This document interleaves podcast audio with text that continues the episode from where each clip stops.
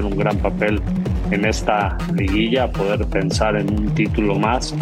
Primer episodio por el orgullo tapatío. Los felinos a continuar con la supremacía ante el diablo. El máximo rompe redes de la liga enciende las alarmas. Nosotros cada partido lo jugamos pensando en, en ganarlo, el alejarnos de los tres de abajo. A la vista. Habrá choques de proporciones épicas en la NFL. Ahora sí traemos de todo, puntería, condición y actitud, porque ya comienza Toro Sports. Qué placer que nos acompañen. Gracias por estar con nosotros. Somos Fabiola Bravo y Jorge Carlos Mercader en esta edición de Toral Sports en la que platicamos de la liguilla del fútbol mexicano. NBA porque los playoffs están en su punto y obviamente grandes ligas y mucho más. Fabs, ¿cómo estás? Bienvenida, ¿cómo te va? Ay, muy- y somos un equipazo. El mejor. El mejor. Feliz de estar aquí en una edición más de Total Sports. Tenemos de todo, de verdad. El deporte que le guste aquí se lo vamos a manejar. Bueno, y platicamos entonces del derby tapatío porque el Atlas recibía al Guadalajara en el Estadio Jalisco y esto fue lo que ocurrió en los cuartos de final, juego de ida en el fútbol mexicano. Y vámonos entonces a Guadalajara, el estadio con una entrada mm, media. Minuto 12, Carlos Cisneros, el impacto de larga distancia y la pelota cerca para el futbolista de 29 años que pedía desvío no existió. Brian Lozano, con el impacto y atrás muy bien, el Guacho Jiménez mandando a tiro de esquina. Primer aviso del arriba el Atlas. El Hueso Reyes se barra en el área, la pelota le pega primero en el pie, luego en la mano y marcan penal. ¿En serio? ¿Por? Al cobro, el Pocho Guzmán, futbolista mexicano, de lo más talentoso del rebaño sagrado, el capitán y atrás Camilo Vargas. Ya tiene 11 penaltis atajados en Liga MX, un jugador extraordinario y demostrando su talento, el 34. De nuevo, el huevo Lozano, el uruguayo con potencia cortesía de la casa Clank, el poste y nope. Estaba entonces cerca, arriba el Atlas. Al 42, Camilo Vargas despeja. Julio Furch con la pelota cede para Quiñones, el impacto. ¡Qué golazo! ¿Sí? A lo rojinegro, marcando de esta forma y consiguiendo entonces la anotación para el 1 por 0. Más adelante, Lozano con el trazo largo. Ciel Herrera con la oportunidad puede definir y lo hace mal. Increíble la que se pierde el futbolista sub-23, de lo más talentoso en la liga para esa edad. Más adelante, Quiñones dispara de larga distancia, clank. Y el travesaño, el Atlas sacó la victoria 1 por 0 en el juego de ida. Gran impacto en lo anímico para ellos. La ventaja que tenemos hoy es de un gol, eh, pero no, no, no me parece para nada que sea una ventaja para, para sentir que estamos eh, hechos, no, para nada. Nosotros vamos a ir a jugar como si no tuviésemos ventaja, vamos a ir a, al otro 50% que nos corresponde de la llave, a jugar lo mejor posible, a seguir eh, concentrados, a seguir metidos en nuestro trabajo y a seguir eh, ejecutando la funcionalidad de la mejor manera para, para hacer un buen partido en, eh, en el Acro. donde jugamos contra el rival en casa. Eh, tenemos total fe de que esto es remontable, le vamos a dar la vuelta 100%. Y yo pienso que hoy eh, el equipo ha estado bien. La, la pena es que no hemos podido subir al marcador eh, con el gol eh, primeros, pero después en una jugada prácticamente eh, al final de la primera parte nos eh, marcaron el gol que, que supuso condicionamiento ¿no? para el resto del partido, pero desde luego para mí no tengo ninguna duda de que esto es remontable. Veamos entonces al Guadalajara contra el Atlas en duelos de liguilla y es que el rebaño sagrado ha tenido oportunidad de avanzar en tres oportunidades, en un par los rojinegros y ahora en estos cuartos de final solamente el fútbol lo sabrá. Y América se perfila para avanzar a semifinales después de superar en el juego de ida Atlético San Luis por tres goles a uno. A pesar de eso, la afición azul crema aún no se involucra tanto y el lleno en el Estadio Azteca no está asegurado. Edgar Jiménez nos tiene más detalles. Las Águilas del América emprendieron el vuelo a la ronda de semifinales luego de vencer por cómodo tres goles a uno al conjunto de San Luis en el estadio Alfonso Lastras. Para Fernando Ortiz significaría disputar por tercera ocasión consecutiva la ronda de semifinales. Los aficionados azulcremas no han respondido a la expectativa, poca venta de boletos a pesar de que la directiva ha hecho un esfuerzo. Las localidades van entre 8 y 66 dólares. Escuchamos lo que piensa el seguidor azulcrema. Están accesibles porque otras veces se manchan en los precios. Ahorita sí están acorde a. ¿El partido qué le pareció? La exhibición que tuvo el equipo del Tan Ortiz en el duelo de ida. Pues a medio gas, creo. Pero se me hace que esta vez viene por el campeonato. A los Pumas, pero pues, no clasificaron. Y ese día también quisimos venir, pero estaban muy, muy, muy arriba los precios. Que no le vas al América, pero los ves en semifinales. Sí, en semifinales sí. Para mí van a golear aquí al San Luis un 3-0, 4-0. No, pues están muy accesibles. Bajaron, ¿no? Con respecto a otros partidos. Pues la verdad sí, ¿eh? quiero que, que este año sí sea campeón mi, mi equipo. ¿Crees que el Tano debe de guardar armas de cara a lo que serán las semifinales? A Henry Martin hay que procurarlo ahorita porque pues sí es una arma este, valiosa ahorita en el equipo. Las Águilas del América ya tendrían disponibles a dos jugadores que salieron lesionados ante San Luis. El caso de Henry Martin, que tuvo un golpe en el rostro y en la cabeza, y Álvaro Fidalgo, que salió de propio pie del hospital. Ya será decisión del técnico argentino si los utiliza para el duelo de vuelta ante Atlético de San Luis. Desde la Ciudad de México, Edgar Jiménez. Gracias, Edgar. Sí, es verdad que en el fútbol cualquier cosa puede pasar y más en la Liga MX, pero para ver al Atlético de San Luis en semifinales tiene que pasar un verdadero milagro. Deben ganarle al América en el Estadio Azteca y por tres goles de diferencia, algo que no hicieron contra ningún equipo en toda la temporada. Paulina Benavente con más. Tras la derrota ante América Atlético de San Luis, entrenó esta mañana aquí en las instalaciones de la presa, mientras que el conjunto americanista durmió en San Luis Potosí, hizo trabajo regenerativo y después regresó a la Ciudad de México. Ayer por la noche, tras el duelo de ida de cuartos de final de la Liga MX, tuvimos oportunidad de platicar con Unai Bilbao y Leonardo Suárez. Esto fue lo que comentaron en zona mixta. Es para nada el resultado que esperábamos. Eh, hemos planteado un partido para tratar de ir al Azteca con ventaja, para, para, bueno, para obviamente estar más cerca del, del objetivo de pasar a, a semifinales. Bueno, no, no, no, ha podido ser, han sido más determinantes. Una gran victoria. Eh, era importante empezar ganando y más de visitante y bueno, ahora vamos a, ahora vamos a, a tratar de hacer un buen partido también de, en la vuelta para, para cerrar la, para cerrar los cuartos y poder pasar a semifinal. Atlético de San Luis viajará mañana viernes por la tarde a la Ciudad de México con cuadro completo, mientras que Club América ha reportado que tanto Álvaro Fidalgo como Henry Martín se encuentran en condiciones, si así lo decide el técnico Fernando Ortiz para presentarse en el duelo de vuelta de cuartos de final en el Estadio Azteca el sábado por la noche. Desde San Luis Potosí, Paulina Benavente. Gracias, Pau. Recordar entonces que en la ida el global es de 3 por 1 a favor de las Águilas del la América, que vuelan alto de cara a semifinales. La vuelta el sábado 13 de mayo en el Estadio Azteca.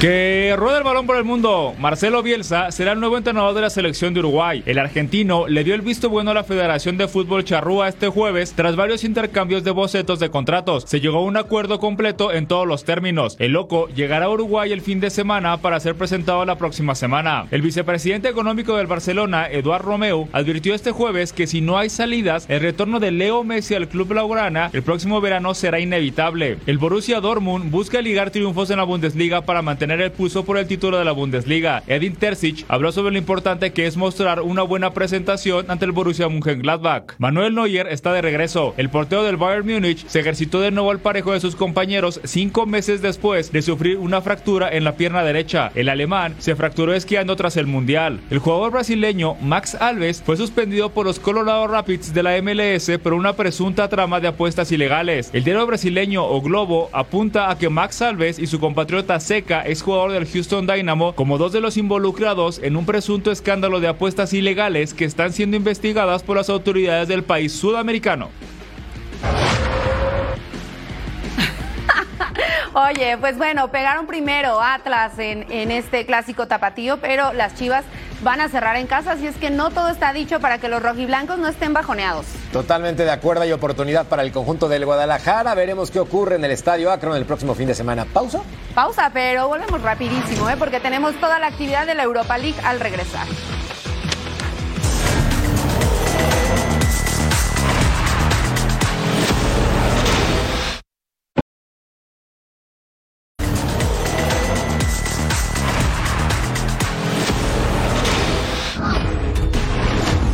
Europa semifinal de ida entre Juventus y Sevilla en Juventus Stadium pintaba para un partidazo. Minuto 12 de actividad. Atención, Filip Kostic. Se anima desde el costado izquierdo. Nope. Cero goles en esta campaña, en esta competencia. Y acá nos damos cuenta el por qué. Puntería desafinada, el 26. Lucas Ocampos se escapa por derecha, saca el centro por abajo. Yusef Enesiri remata. Y estaba el 1 por 0 para el equipo español. Cholaba, cholaba. Su cuarto tanto, una asistencia para el ex leganés. Gran forma de poner la pelota en la red. Al 39, centro por derecha. Enesiri la baja, el pase para Iván Rakitic atrás. ¡Pum! Con potencia. Y atrás el guardameta mandando tiro de esquina. El ex Barcelona, croata de 35 años, se sigue manteniendo en forma. En el segundo tiempo, gracias y ¡pa, pa, pa! El rebote le quedaba a Samuel Ealing Jr. Impacta. Hay un desvío y atrás Yacine Bono, el marroquí, Girona, quedándose con la pelota en dos tiempos. Se acababa el duelo. Minuto 97. Corner kick. Danilo da Silva peina, Paul Pogba recentra y luego Federico Gatti. Su segundo gol en esta competencia rescata el empate. Falta la vuelta. Uno por uno. Recuerden que los goles de visitante no funcionan en esta competencia. Tampoco en ninguna en Europa. Veamos qué ocurre del Sánchez Pizjuán. Y entonces, en lo dicho, Juventus sigue sin perder, viendo el vaso medio lleno, cuatro victorias, tres empates, cero derrotas en esta Europa League, con 10 goles a favor y solamente tres en contra. El detalle es que tendrán que enfrentar a un Sevilla inspirado en casa. Y ahora nos vamos al juego entre Roma y Bayer Leverkusen en el Estadio Olímpico. Minuto uno, todavía no terminaban de calentar, hincapié desborda por la banda, mandó este centro, Andrés remata. Y qué atajada la de Rui Patricio. Así salvaba su portería, lo vemos una vez más, ahí estaba bien seguro de manos abajo evitando. Y después Ezequiel Palacio se combina con Florian Wirtz, entra al área, sacó disparo y se va cerca, nada más. Véanlo una vez más, allí pasó un movidito que empezaba este partido al 19. Ibáñez hace este remate de cabeza y perfecta la intervención de Lucas Radecki, el guardameta. Lo vemos una vez más, ahí está a una sola mano, reflejo puro. Al 62, Eduardo Bove inicia la jugada por el centro, pasa Abraham, dispara y ahí otra vez el portero, pero después dio el remate y por supuesto que no lo fallaron. Ahí estaba Bove para hacer la primera anotación por parte del conjunto de la, de la Roma y después vean este error en la salida, se vuelve loco, se da mil vueltas, uy, por fortuna no fue gol, así es que la Roma ganó un gol por cero a Leverkusen. Así están entonces los partidos de las semifinales de vuelta. Este jueves 18 de mayo, Sevilla se enfrenta a Juventus. Nada para nadie, uno por uno, mientras que Leverkusen se medirá a Roma. Está ganando uno por cero. Cambiamos de torneo para ir a la Conference League para ver a Fiorentina contra Basel en el estadio Artemio Franchi. Minuto 25 de actividad. Corner kick para la Fiore. Y Lucas Martínez remata. La pelota le caía a Artur Cabral. El impacte con la cabeza y estaba el brasileño marcando el 1 por 0 para el equipo de la Viola. Séptimo gol en el torneo. Con fortuna, pero gran definición. Después de esto, el segundo tiempo, gracias y pa, pa, pa, Andy Diouf conduce. Después deja para Lucas Martínez. Hace el disparo, remata fuera del área y marcaba entonces el uno por uno. ¡Había juego! Primer tanto en esta edición de la Conference League para él. Sumado a dos asistencias en la competencia al 89. Desborde por derecha de Antonin Barak, remata de Kwame, se anticipa a tiempo Michael Lang, el suizo, con el cruce defensivo just in time. Al 92 se acababa el duelo. Darian Males, el recentro de zurda, Seki Amduni, llega, impacta con potencia y el suizo marcaba su noveno gol en esta conference. Y así le daba la vuelta a la tortilla el Basel. Saca la victoria en el juego de ida. Y en otra semifinal, West Ham se enfrentó al AZ Alkmaar. Ahí estaba entonces al minuto 5 se viene. Miren lo que va a hacer. Este centro al área. Bowen remata de cabeza y se va por arriba del travesaño. Nada más el primer aviso al número al minuto 12. Said derrama con efecto, le pega al segundo poste pero se va por un costado. Pero vea la repetición, porque parece que no hizo nada el portero, pero en realidad ahí con la yema de los dedos evitaba la anotación. Después se viene este disparo de larga distancia con potencia. Reinders quien lo hace y abre el marcador un gol por cero. Y después se viene esta jugada. Hay un recentro ahí. El portero, qué mala salida. Lo amonestan, por supuesto. Hay penal. Se lleva el rostro del jugador. Y entonces, desde los 11 pasos, Matthew Ryan no lo duda. Le pega con autoridad. Y así se ponían uno por uno. Perfecto. Ahí está el cobro. Y después, al minuto 75, hay este pase al centro. Antonio, ¿qué va a hacer? La va a tener ahí. Mire nada más. Se toman el tiempo. Llega, la empuja hay ahí por una confusión dentro del área, no perdonan. Ha ganado el West Ham dos goles por uno. Y así están las semifinales de vuelta de la UEFA Conference League. El jueves 18 de mayo, el global, recordemos, West Ham está ganando dos goles por uno, mientras que el Basel también está dos por uno arriba de la Fiorentina. Si alguien tiene doctorado en rescatar equipos que coquetean con el fracaso, es Javier Aguirre, ya salvó del descenso al Zaragoza y al Español. Rozó el milagro con el limitadísimo Leganés. Ahora, con el triunfo sobre Cádiz, otro rival peleando por seguir en primera, garantizaría la permanencia del Mallorca. El Mallorca necesita volver a sumar en casa. El equipo de Javier Aguirre liga tres partidos sin victoria. El cuadro balear tiene 41 puntos a 7 puntos del descenso, por lo que el partido ante el Cádiz, que también está buscando la salvación, será clave. Un rival directo de estos que son los que nos estamos jugando el futuro. Intentaremos ah, hacer lo mejor posible, hacer un poco de muchos duelos individuales. Es un equipo muy físico, balón largo, mucha competencia aérea, muchas caídas, mucho trabajo físico, te digo, no va a ser un partido de muchos goles, seguro que no, ninguno. Aún sin la permanencia asegurada, el Vasco se lamenta haber dejado en el camino algunos puntos que a cinco jornadas del final los tendrían más relajados.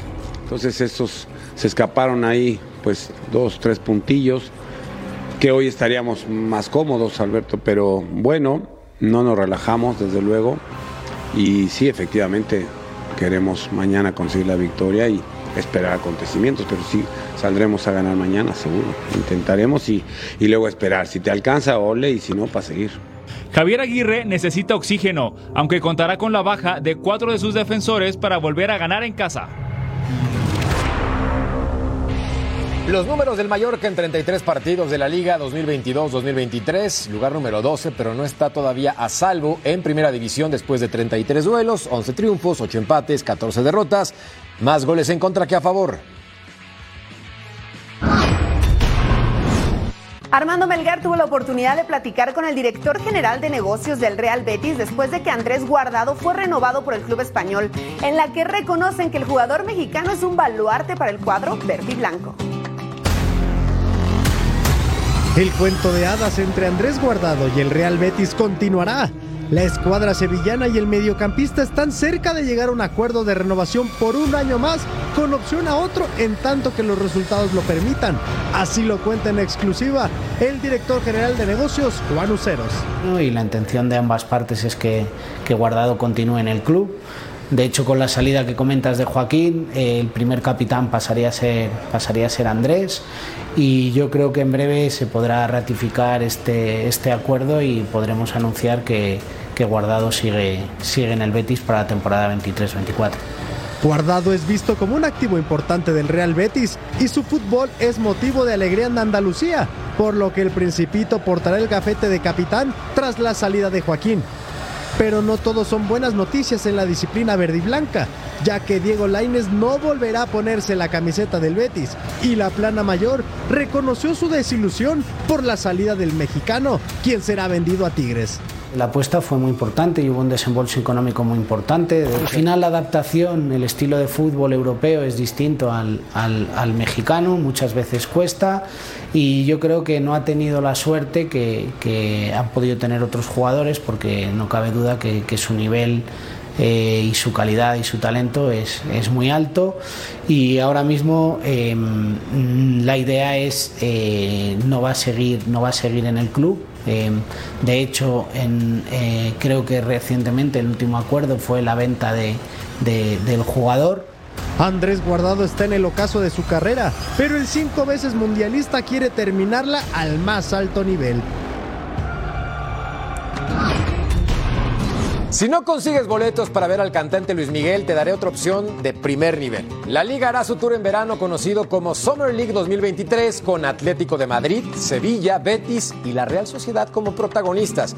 La gira de partidos amistosos será en México y Estados Unidos y Alejandro de Gabriel, delegado del fútbol español de Primera División, habló con Majo Montemayor y Eric Fischer sobre este evento. Tenemos una gran noticia y ya queremos que llegue el verano, porque viene el Summer Tour en los Estados Unidos y en México. Equipos de la primera división española muy cerca de la gente habla hispana en México y en los Estados Unidos. Exacto, estamos muy orgullosos y, muy contentos ¿no? de poder ya eh, anunciar y, y, comunicar este gran evento para nosotros, este tour de equipos de la Liga Española que vamos a poder disfrutar tanto aquí en México, en Guadalajara, Monterrey, como, como en San Francisco. Así que estamos muy, muy contentos. Alejandro, ¿influyó de alguna forma eh, esta inversión que tiene el Atlético de Madrid en el Atlético de San Luis para, para que estos partidos se lleven a cabo acá y de alguna manera podría ser eh, pues el inicio de proyectos más a fondo, inversiones entre equipos de la liga y equipos de la Liga MX? Esto es un proyecto a largo plazo. Eh, nosotros eh, vamos a traer a, estos equipos en primer lugar este primer año. Eh, va a ser un, torneo, un, una plataforma que estamos utilizando de aquí a los próximos tres años. En este caso van a venir efectivamente Real Sociedad Atlético de Madrid para jugar en Monterrey y Sevilla Betis para jugar en, en Guadalajara. Y luego los cuatro equipos irán juntos a, a San Francisco a jugar un, un double header ahí en, en, el Oracle Stadium de San Francisco. Y, y, bueno, sí, ojalá sea la primera, la primera fase de algo, ¿no? de algo eh, pues más sólido, más a largo plazo, que es, que es el objetivo de este, de este proyecto. ¿no? Eh, acercar la competición al fan, estos equipos. Empezamos por estos cuatro, el año que viene pues serán otros, y, pero bueno, lo garantizamos eh, por lo menos durante las próximas tres temporadas. Y luego todos. Alejandro, ¿y habría eh, algún plan a futuro para llevar eh, estos partidos, pero dentro de la temporada de la Liga Española? Mm en Estados Unidos, por ejemplo? Bueno, como sabemos, eh, llevamos unas, unas, cuantas temporadas trabajando en este sentido para poder llevar un, un partido oficial a Estados Unidos. Estamos ahora mismo, eh, bueno, pues con ese proyecto todavía en marcha e intentando que, que, se consiga en un futuro, ¿no? De momento vamos a ver estas pretemporadas, cómo funcionan y que seguro que estaban muy bien, que sí. eh, estamos muy contentos de poder acercarlos a, al fan mexicano, al fan eh, norteamericano en Estados Unidos y, y bueno, seguro que, que, funciona muy bien. Eh, esperamos a todos los aficionados allí en Monterrey, en Guadalajara, Guadalajara, en, en, San Francisco y que esperemos que no se pierda nadie estos partidos. Ah, muy bien, Pablo. ¿Quisieras hacer una recapitulación de cómo es este Summer Tour de, de la Liga en Estados Unidos y México? Sí, perfecto. Pues eh, empezamos el 2 de agosto con los partidos de Monterrey, eh, que es Real Sociedad Atlético de Madrid. Ahí los boletos se pueden adquirir en, en plataformas habituales, Ticketmaster. Eh, y en Guadalajara es el mismo día, el 2 de agosto. Eh, y los boletos se pueden adquirir en boleto móvil, y de ahí nos vamos el 5 de agosto a San Francisco a jugar en el Oracle Park los cuatro equipos, los dos partidos en el mismo estadio el mismo día. Perfecto. Es increíble. El que quiera hacer toda la gira, yo me la voy a hacer. Eh, oye, maravilloso. Nosotros también queremos ir. Información la podemos encontrar eh, y para participar también en todo esto que, que, mencionabas, que iban a estar dando regalos en redes sociales, me imagino. Correcto, en las redes sociales de la Liga y estamos eh, informando de todo. En las páginas, pues también de. o en redes sociales de también de tanto del Akron como del, del Estadio de Monterrey, en el Oracle también, en nuestra página de Relevant también, de Relevant Sports. Y lo que estaba diciendo era la activación del Watch Party que vamos a tener en Guadalajara Ahí es donde vamos a, el próximo 21 de mayo, donde vamos a sortear entradas, va a haber descuentos especiales para los que acudan al evento. Va a estar muy divertido. Al volver a True Sport nos ponemos los guantes con información de boxeo.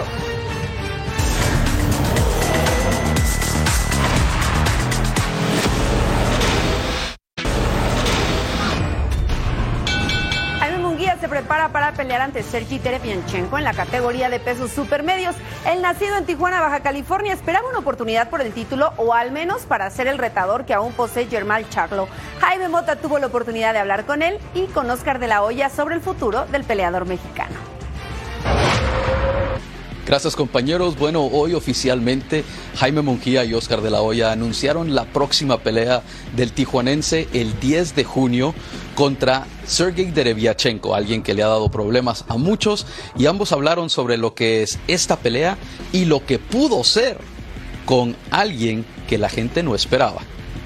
Va a ser una gran pelea, va a ser una, una gran noche para, para la afición que está en vivo. Este y la gente que va a estar viendo en, The Zone, pero nada, este, obviamente Jaime Munguía no fue su primera eh, opción eh, pelear con uh, Drovachenko, pero obviamente porque él quería pelear con Triple G, quiere pelear con Charlo, eh, no estaban disponibles y obviamente Drovachenko ese fue el próximo en la lista. Pues me siento contento, yo creo que eh, es un gran combate, una gran experiencia para mí y pues también va a ser una gran pelea para todo el público. Eh, nosotros ya tenemos la fecha del 10 de junio, entonces eh, pues creímos todos que Derevyachenko eh, pues era pues sin duda un gran rival, un gran hombre, una gran pelea para todo el público y pues es por eso que decidimos pelear con él. Esperamos que, bueno, voy a buscar el knockout y creo que lo puedo noquear. Saliendo victorioso de esto, obviamente quiere una pelea de título mundial. Eh, podría regresar a 160 libras para tratar de enfrentar a Jermal Charlo, quien ya trató de pelear con él una vez, pero las cosas no se pudieron arreglar de acuerdo a las plataformas. Ahora dicen que las cosas podrían ser un poquito más fácil y entonces se podría dar esa pelea de título de campeonato mundial que tanto anhela Jaime Mungía con un récord de 41 y 0 y 33 knockouts. Eso es todo por el momento. Desde acá en Los Ángeles regreso con ustedes en el estudio. Gracias Jaime. Cuando Mauricio Lara era niño no le gustaba el boxeo y eso que en su familia sobran peleadores, pero con el tiempo se dio cuenta de lo que sí le gustaba, los flashes de la cámara. Con la motivación de ser famoso comenzó su carrera como profesional y ahora Bronco es campeón peso pluma de la Asociación Mundial de Boxeo. Emilio Lara nos cuenta los planes del boxeador mexicano. Dos semanas faltan para que Mauricio el Bronco Lara viaje al Reino Unido para hacer la primera defensa de su cinturón AMB de las 126 libras. El rival es Late Good y nos habla sobre esta pelea, el Bronco Lara, y además lo que pretende hacer en esta división. Yo creo que, como dicen, lo difícil es mantenerse, no llegar. Y ahora viene lo más difícil para mí, que es mantenerme. Soy un peleador duro, soy un peleador que aguerrido, como lo he dicho, no quiero tener título y perderlo o cambiar de división algo, no, quiero mantenerme, marcar historia en la 126 y en mi mente está unificada en las cuatro, en las cuatro organismos que están. Finalmente comentar que Mauricio el Bronco Lara ha viajado tres veces a Inglaterra y en ninguna de ellas ha perdido. Desde la Ciudad de México con imágenes de Julio Andrade, Emilio Lara. Gracias a Emilio Lara y las Bravas de Juárez se enfrentan el último partido de temporada contra Puebla con la posibilidad de ubicarse en una mejor posición de la tabla rumbo a la liguilla de la Liga MX femenil. Rafa Álvarez estuvo con Natalia Acuña sobre lo que significa este último compromiso, fue de lo que hablaron. Bravas se ha convertido en la revelación de la Liga MX femenil en este clausura 2023 y es que la llegada de Milagros Martínez, la entrenadora española, ha significado un cambio total para este club que hoy está muy cerca de la tan ansiada liguilla. Muy bien, es un partido muy muy esperado, muy muy decisivo. La verdad es que es el último del torneo regular y para nosotras es muy importante cerrar con ahora sí que con broche de oro.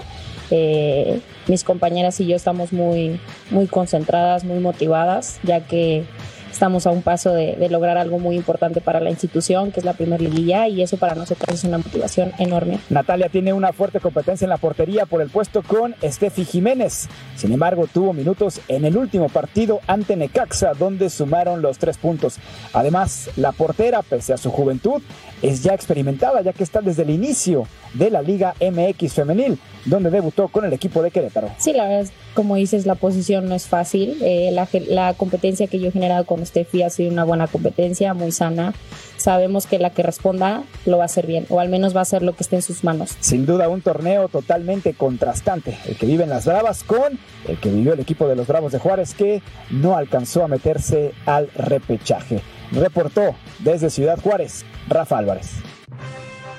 Muchas gracias a Rafa Álvarez y así está la Liga MX Femenil, la jornada 17. El viernes 12, Toluca se enfrenta a América, Pachuca ante Cruz Azul, Tigres Santos y no se puede perder el Juárez contra Puebla a través de la pantalla de Fox Deportes. Otro partido, Cholas enfrentando a Chivas.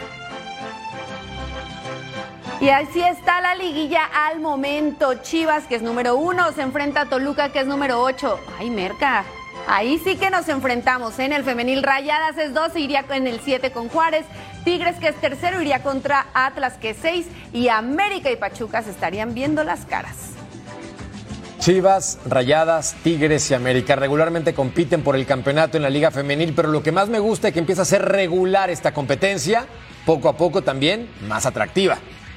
Así es, y Pachuca también, ojo, ¿eh? que está muy bien y tiene a las goleadoras del torneo ahí en sus filas. Vamos a hacer una pausa mientras tanto. Bueno, y regresamos para platicar de grandes ligas porque mis Yankees jugaron. Les decimos cómo les fue a mis Yankees de toda la vida.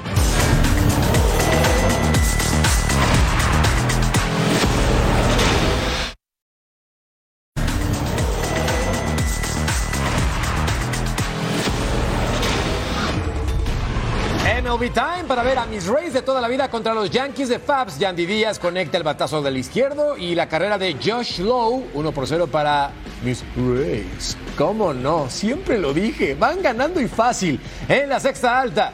Aquí estaba Josh Lowe conectando el batazo que se va profundo, muy profundo. Y va a ser entonces para tres carreras de Taylor Walls Rayleigh y también de Manuel Margot, 4 por 0. Tampa Bay ganándole a los Yankees de Fabiola Bravo en la octava alta.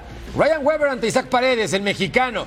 Conecta doblete al jardín derecho para que Francisco Mejía anotara. Sí, por eso siempre he ido a los Rays, porque están pegando con tubo. Novena baja. Guerra ante Gleyber Torres. Conecta la bola por el central. Anotaban Rizzo y también LeMahieu. 8 por 2 intentaban reaccionar los Yankees. Y en la novena aquí estaba Jack Bowers. Y llegaba de esta forma el out 27 controlado. Los Rays le pegaron a los Yankees. Paliza, Batman. A los Yankees quizá en la siguiente vida, porque en esta le voy a los Red Sox. Y aquí vemos, Francisco Lindor no vio esta bola, 95 millas por hora en el juego de los Mets en contra de los Reds. Y aquí es precisamente Fraley quien hace este elevado por el jardín central. Jonathan India anota y así estaba Cincinnati arriba una carrera por cero. En la misma entrada, casa llena, Kevin Newman rodada por el jardín izquierdo.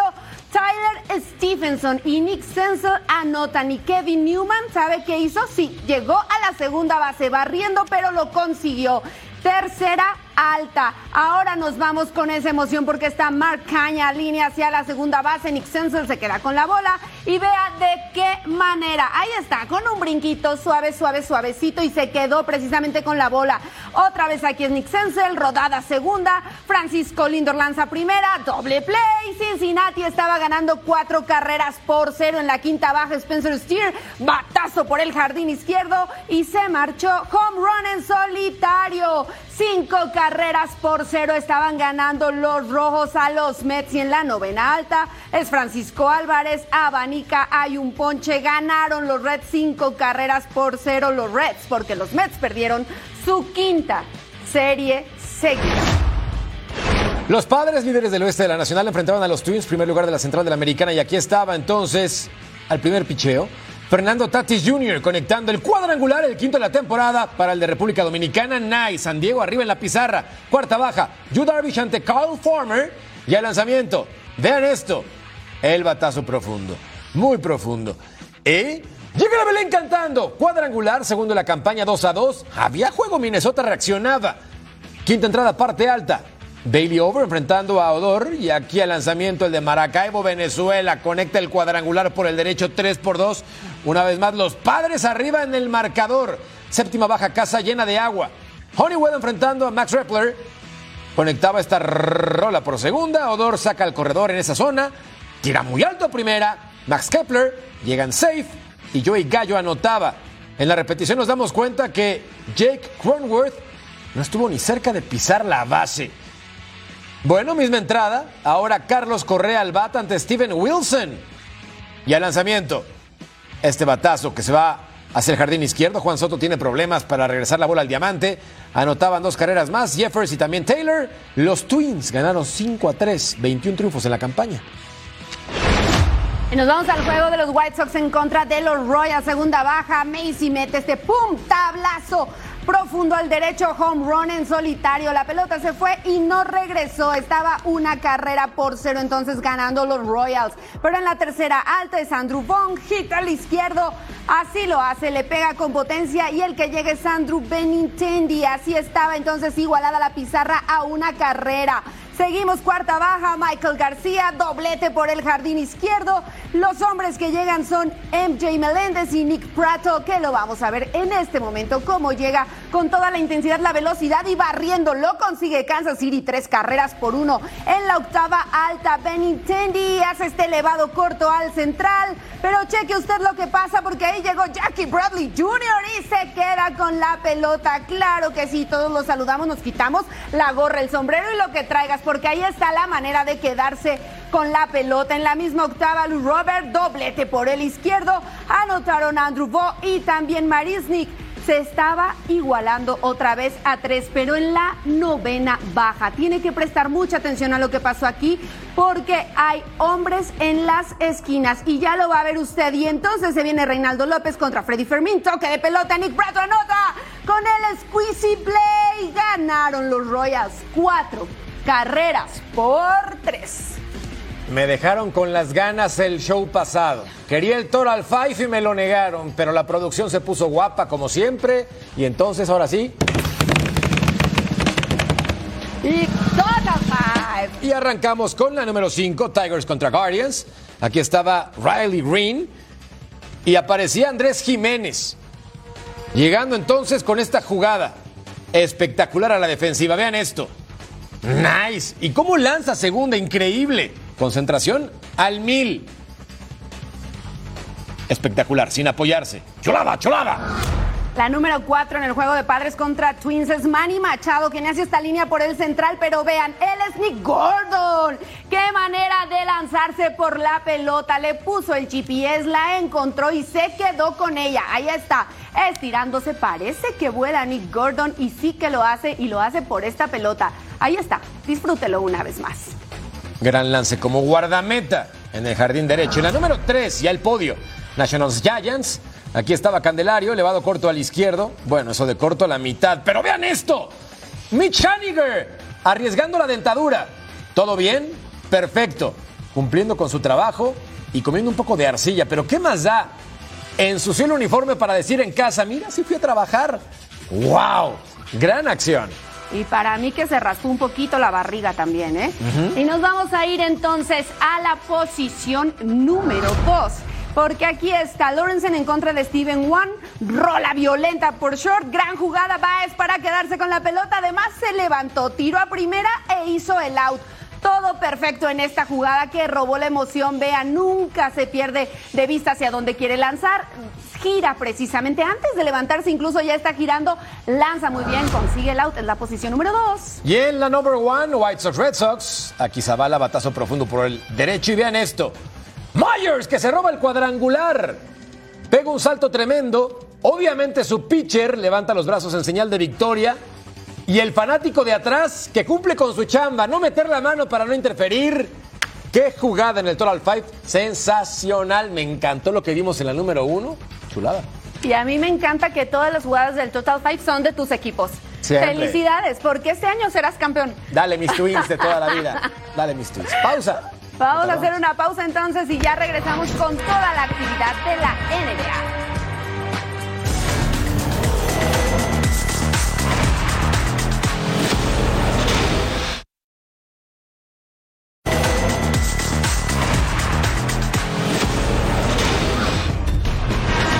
It's NBA time en Wells Fargo Center. 3 a 2 la serie en Filadelfia. Veamos a los Celtics contra los Sixers. Tatum.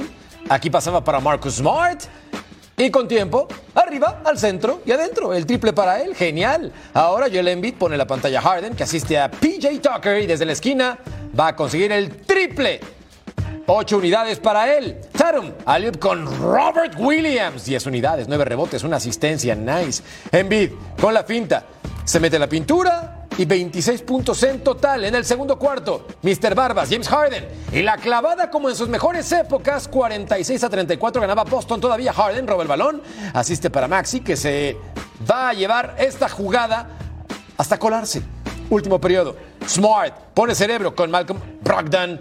Y luego Marcus Smart asiste a Tarum que lanza esto y lo consigue. La serie empatada a 3. ¡Wow! Bueno, y así está entonces la conferencia este, con el equipo del Heat con ventaja 3 a 2 sobre los Knicks, mientras que del otro lado, empatados a 3. ¿Quién va a ganar? Ya veremos. Y ahora nos vamos para el juego de los Nuggets en contra de los Suns. Ahí estaba Kevin Durant y compañía en el primer cuarto. Nikola Jokic penetra y consigue los puntos. Este hombre, vaya que es de confiar. Y después Jamal Murray penetra clava los frenos en cesta con el jumper. Chris Paul y DeAndre Ayton no jugaron por lesión.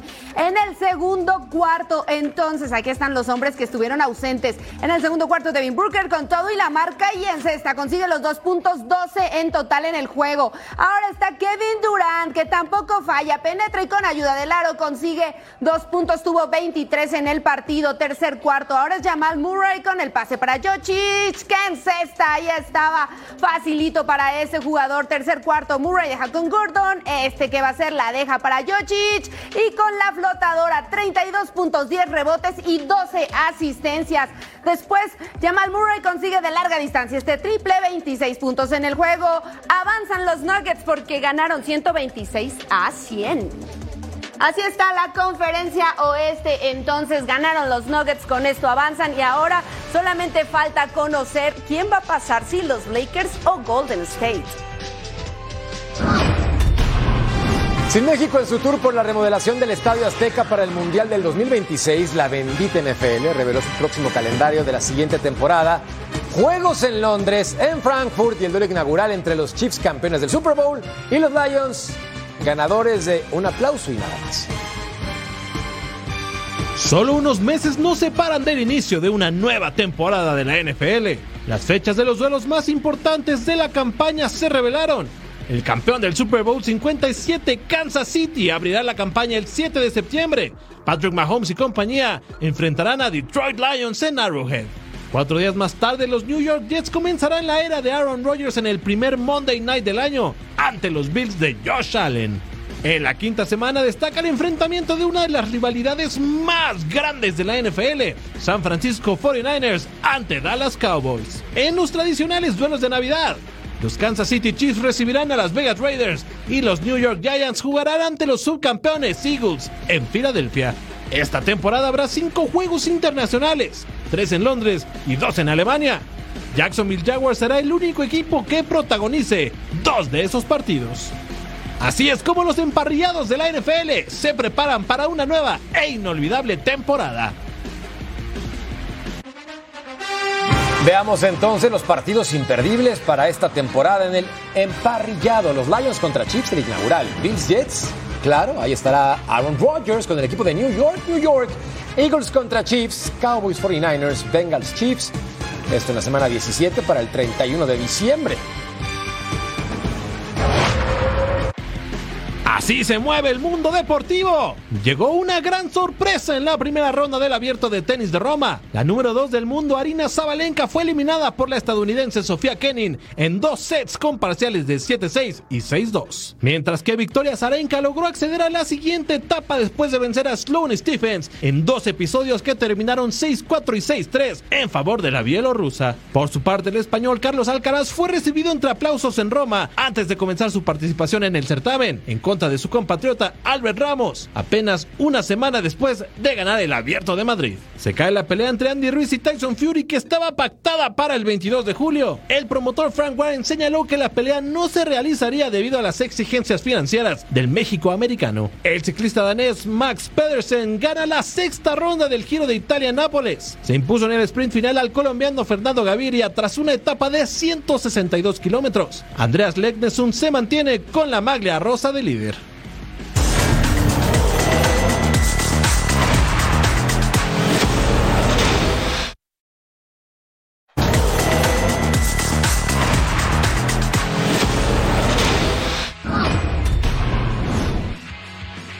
Que rueda el balón por el mundo. Marcelo Bielsa será el nuevo entrenador de la selección de Uruguay. El argentino le dio el visto bueno a la Federación de Fútbol Charrúa este jueves tras varios intercambios de bocetos de contratos. Se llegó a un acuerdo completo en todos los términos. El loco llegará a Uruguay el fin de semana para ser presentado la próxima semana. El vicepresidente económico del Barcelona, Eduard Romeu, advirtió este jueves que si no hay salidas, el retorno de Leo Messi al club blaugrana el próximo verano será inevitable. El Borussia Dortmund busca ligar triunfos en la Bundesliga para mantener el pulso por el título de la Bundesliga. Edin Terzic habló sobre lo importante que es mostrar una buena presentación ante el Borussia Mönchengladbach. Manuel Neuer está de regreso. El portero del Bayern Múnich se ejercitó de nuevo al parejo de sus compañeros cinco meses después de sufrir una fractura en la pierna derecha. El alemán se fracturó esquiando tras el Mundial. El jugador brasileño Max Alves fue suspendido por los Colorado Rapids de la MLS por una presunta trama de apuestas ilegales. El diario brasileño O Globo apunta a que Max Alves y su compatriota Seca es jugador del Houston Dynamo como dos de los involucrados en un presunto escándalo de apuestas ilegales que están siendo investigadas por las autoridades del país sudamericano. Este cuento está por acabarse, pero tenemos la dosis diaria para que no se lo puedan perder, Fabsi. Claro, para que se vaya a dormir a gusto. Le contamos aquí la pelea de Ortiz en contra de Samuel Vargas, no se la pierda. Además, en vivo la Liga MX Femenil Juárez contra Puebla, todas las ediciones de Toro Sports y por supuesto, punto final. Dormir a gusto. A los que pueden. ¿Tú no? No, no. Nos vamos, gracias.